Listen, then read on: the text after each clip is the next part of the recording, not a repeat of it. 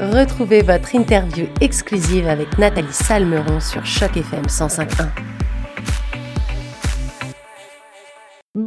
à toutes, bonjour à tous et surtout bonjour à toi Jean-François Saint-Arnaud. Et tout d'abord merci d'avoir accepté notre invitation pour cette interview sur les ondes de chaque FM 105.1. Comment ça va aujourd'hui Jean-François? Bonjour Nathalie, ça va très bien. On a un beau soleil sous le ciel de Brampton et euh, oui, euh, on a un bel événement qui s'en vient la semaine prochaine. Bah justement, moi je suis très contente de t'avoir avec nous aujourd'hui. On va justement pouvoir parler de cette première finale torontoise du concours Mathèse en 180 secondes qui se tiendra au Collège Massé le 21 mars prochain à partir de 17h30. Alors avant de parler de cette super initiative, Jean-François, est-ce que tu pourrais te présenter pour les auditeurs de Choc FM 105.1 qui te connaissent pas encore? Eh bien, moi, je m'appelle Jean-François Saint-Arnaud et je suis étudiant au doctorat ancien en études francophones au Collège Glendon à l'Université York. J'ai commencé en septembre dernier après avoir terminé ma maîtrise en traductologie. Et je ne sais pas si vous êtes au courant, mais cette année, l'ACFAS, l'association Pour les avancements des sciences du Canada francophone. Là, permettez-moi de corriger l'acronyme, parfois je me trompe,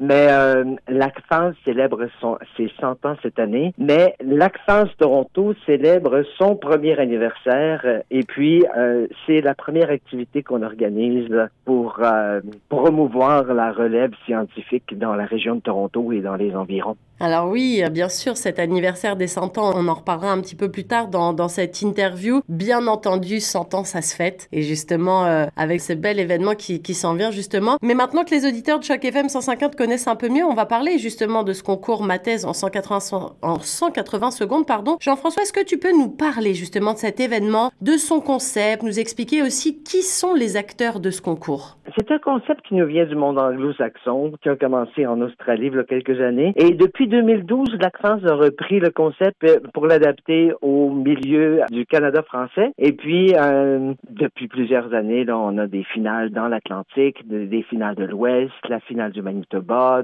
la finale françaiscoise, la finale de Sudbury, en plus de plusieurs euh, finales dans les universités au Québec. Donc, on rejoint cette grande famille-là cette année. Donc, on invite les étudiants des collèges et des universités à venir présenter leur projet de recherche en trois minutes. Donc, on sait qu'un projet de recherche, ça prend plusieurs mois, plusieurs années. Ça représente tout un défi de pouvoir présenter ce projet de recherche-là en trois minutes. Mais ce qu'on a trouvé, c'est que c'était très intéressant pour le public général de pouvoir avoir accès à des concepts scientifiques de manière euh, facile. Et ça aide le futur chercheur à pouvoir disséminer ses recherches à un plus grand public.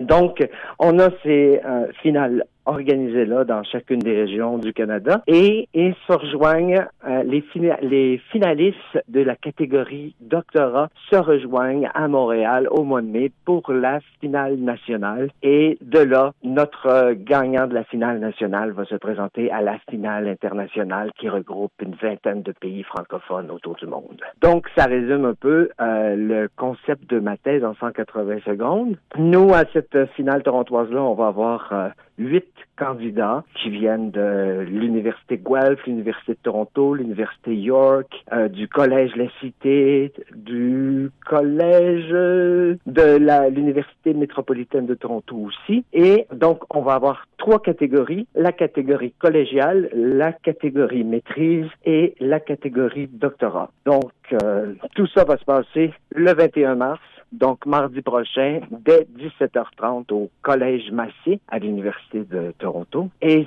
tout ça est présenté aussi dans le cadre de la Semaine de la francophonie à Toronto, en collaboration avec le Secrétariat du Québec aux relations canadiennes, avec Patrimoine canadien et euh, en collaboration avec le Collège Massé. Mais d'ailleurs, sur, euh, sur quels critères les candidats ils vont être jugés exactement? Et puis quelles sont les personnes qui feront partie de ce beau jury? On a, à vrai dire, trois critères principaux. Donc, le premier critère, c'est la capacité de communication, la capacité de pouvoir euh, parler en public, le talent d'orateur et l'implication. Donc, on, demande aux candidats d'avoir une voix claire et assurée, d'avoir un rythme, une fluidité, une gestuelle, une présence sur scène, euh, de transmettre sa passion pour son sujet, puis de stimuler la curiosité du public. On demande aussi d'avoir un talent de vulgarisateur, d'utiliser un style accessible, d'utiliser l'humour, des figures de style, des exemples qui sont pertinents pour illustrer leurs propos. Et le troisième euh, critère, c'est la structure de l'exposé. L'enchaînement des idées, la clarté, l'équilibre entre les différentes parties de l'exposé. Donc,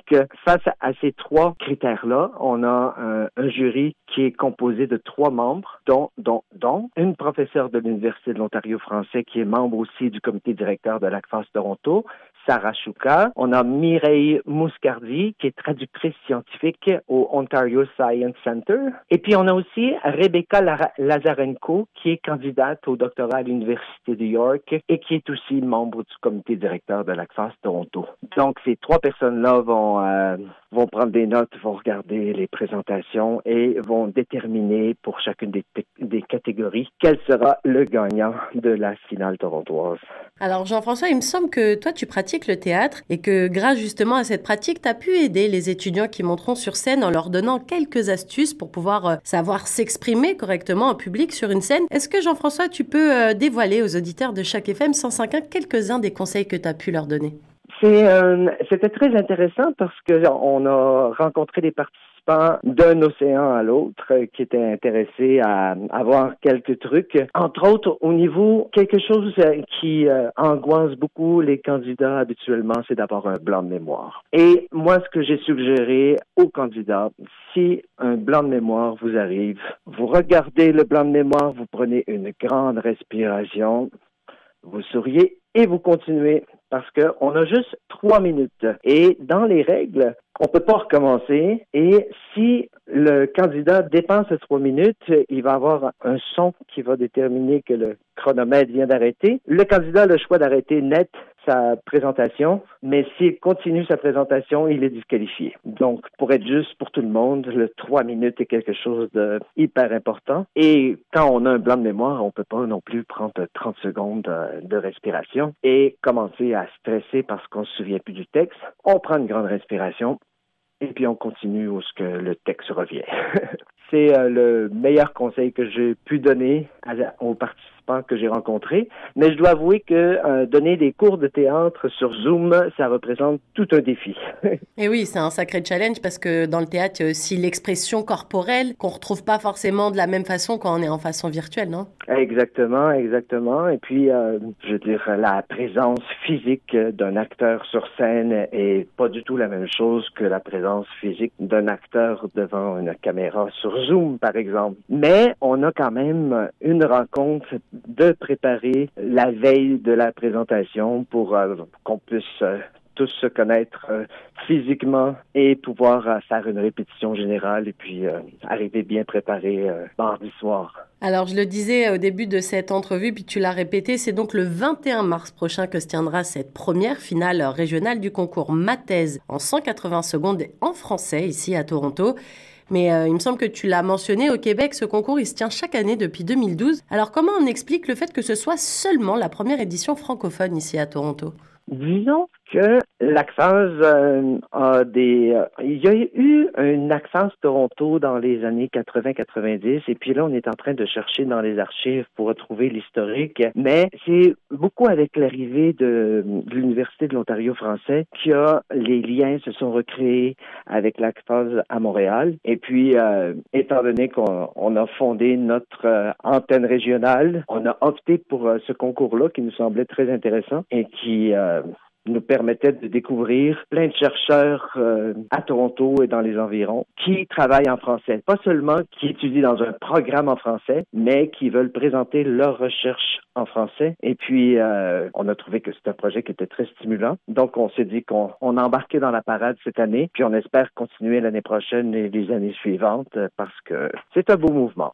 Mais justement, cette première finale régionale francophone ici à Toronto du concours euh, Ma thèse en 180 secondes tombe du coup l'année de l'anniversaire des 100 ans de l'ACFAS. Coïncidence ou pas, cette finale, elle intervient à un moment charnière en ce qui concerne les langues officielles. Est-ce que justement c'est primordial de rappeler euh, l'importance de la diffusion des savoirs en français, puis encore plus de, de pouvoir justement rassembler cette jeunesse qui a envie de faire bouger les lignes un peu?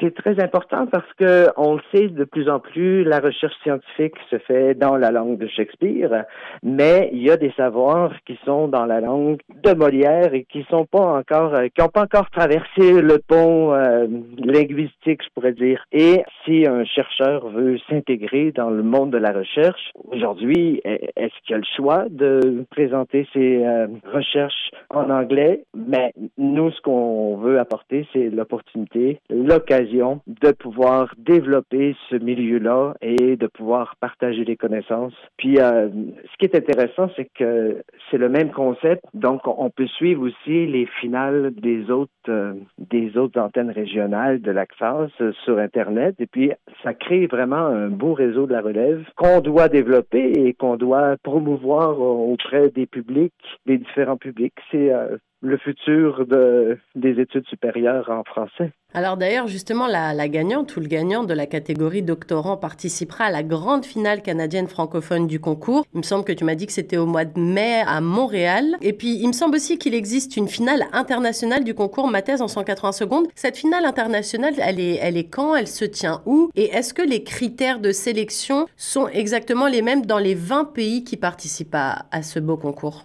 Je dois vous dire que là, cette connaissance-là est au-delà de mes compétences parce que, étant donné que je me suis concentré dans le comité d'organisation depuis deux mois, je dois avouer que j'ai oublié ces données-là. Je sais que la finale euh, internationale doit se passer en France, mais j'ai pas la date encore. Et si je me trompe pas, oui, tous les pays respectent les mêmes règles, excepté au niveau régional où est-ce que nous, on accepte les, euh, les gens de collège et du baccalauréat qui n'ont pas vraiment de projet de thèse ou de mémoire, mais on aimait pouvoir inclure la relève dès les premiers pas en recherche. Mais c'est pour ça que la finale nationale, c'est seulement des doctorants qui se présentent. C'est la seule différence que j'ai vue entre les, les organisations. Il y a des organisations qui sont plus strictes sur le fait que c'est maîtrise et doctorat. Alors nous, tu sais, sur chaque FM 105.1, Jean-François, on a à cœur de mettre en avant la diversité de la francophonie, qu'elle soit du Grand Toronto ou de partout ailleurs dans le monde. Jean-François, est-ce que tu penses que cette première finale du concours Ma thèse en 180 secondes va pouvoir donner le là et ouvrir un peu la porte à de nouvelles éditions ici à Toronto dans les prochaines années? Ben, on l'espère vraiment, on l'espère vraiment. Euh, déjà, on se prépare pour la prochaine édition parce que on sait que les choses euh, se produisent rapidement et puis euh, maintenant qu'on a le dans les voiles, on espère instaurer cette tradition parce que les étudiants euh, arrivent chaque année et à chaque année on a du nouveau matériel à découvrir. Et puis ça serait dommage de que ça soit juste l'objet d'une fois. Et puis je pense pas parce qu'il y, a vraiment beaucoup de motivation que je vois au niveau du comité d'organisation. Puis au niveau de la réponse peut-être que les systèmes de communication nous ont pas aidés à rejoindre un vaste bassin d'étudiants, mais on a quand même envoyé euh, des invitations un peu partout jusqu'à jusqu'à London, jusqu'à Windsor, pour couvrir toute la région du centre-sud de l'Ontario. Et justement, euh, le coup d'envoi de cette finale va bientôt sonner. Comment se sentent les huit étudiants qui vont passer sur scène, toi qui as pu les entourer pendant cette préparation? Moi, je les ai trouvés particulièrement zen. Ben, il faut dire qu'on parle aussi d'étudiants euh, qui sont préparés. C'est des étudiants qui sont qui ont déjà fait des euh, des présentations orales, par exemple. Mais euh, j'ai hâte de voir lundi si le stress du track va pas va pas faire montrer une lacune dans cette zénitude que j'ai vue chez les, les participants. Mais je l'espère pas. Puis on va avoir beaucoup de plaisir parce que c'est la première fois qu'un qu'un événement semblable se produit à Toronto. Et après trois ans de pandémie, ça va être un événement qui va se faire en présence et en ligne aussi. Le vidéo en ligne va être disponible sur le compte YouTube du Collège Massé et ça va être diffusé en direct. Donc, euh, on est vraiment, on est vraiment content de cette organisation-là. Et Jean-François, pour finir, est-ce que tu aurais un petit mot pour les auditeurs de Choc FM 105.1 qui auraient envie de venir assister à cette finale du concours Mathèse en 180 secondes, qui, je le rappelle, se tiendra le 21 mars prochain au Collège Massé? Est-ce que tu as des infos pratiques à leur donner?